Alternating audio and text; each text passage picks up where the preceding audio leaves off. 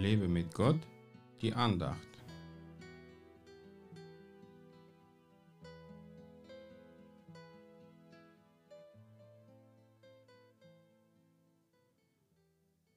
Jeder von uns gefalle dem Nächsten zum Guten, zur Erbauung. Denn auch der Christus hat nicht sich selbst gefallen, sondern wie geschrieben steht, die Schmähungen derer, die dich schmähen, sind auf mich gefallen. Römer 15, Verse 2 bis 3. Hast du heute schon jemandem Gefallen getan?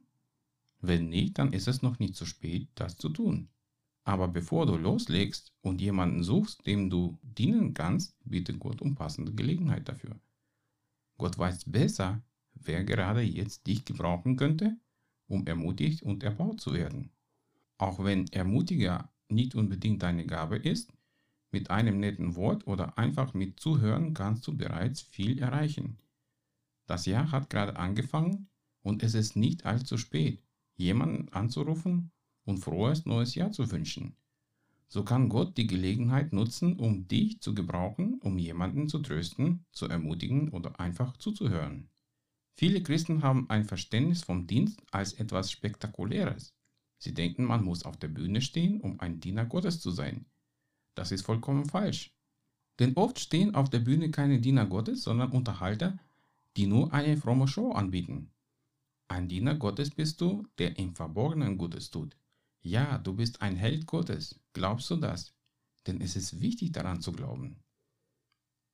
Nicht der ist ein Held Gottes, der sich als solcher präsentiert, sondern der, der sich von ihm gebrauchen lässt. Ein Bruder sagte mir, dass er mal für einen Obdachlosen gebetet hat aber dabei nichts Besonderes passiert ist. Ich sagte ihm, du weißt einfach nicht, was Gott durch dein Gebet ins Rollen bringen kann. Gott kann nur durch ein Gebet von dir Gewaltiges im Leben der anderen bewirken, weil du sein geliebtes Kind und sein Held bist. Lass dich von Gott bei jeder Gelegenheit gebrauchen, auch wenn es nur Kleinigkeiten sind. Gott segne dich.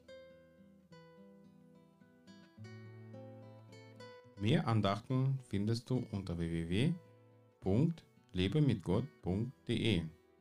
Ich freue mich auf deinen Besuch.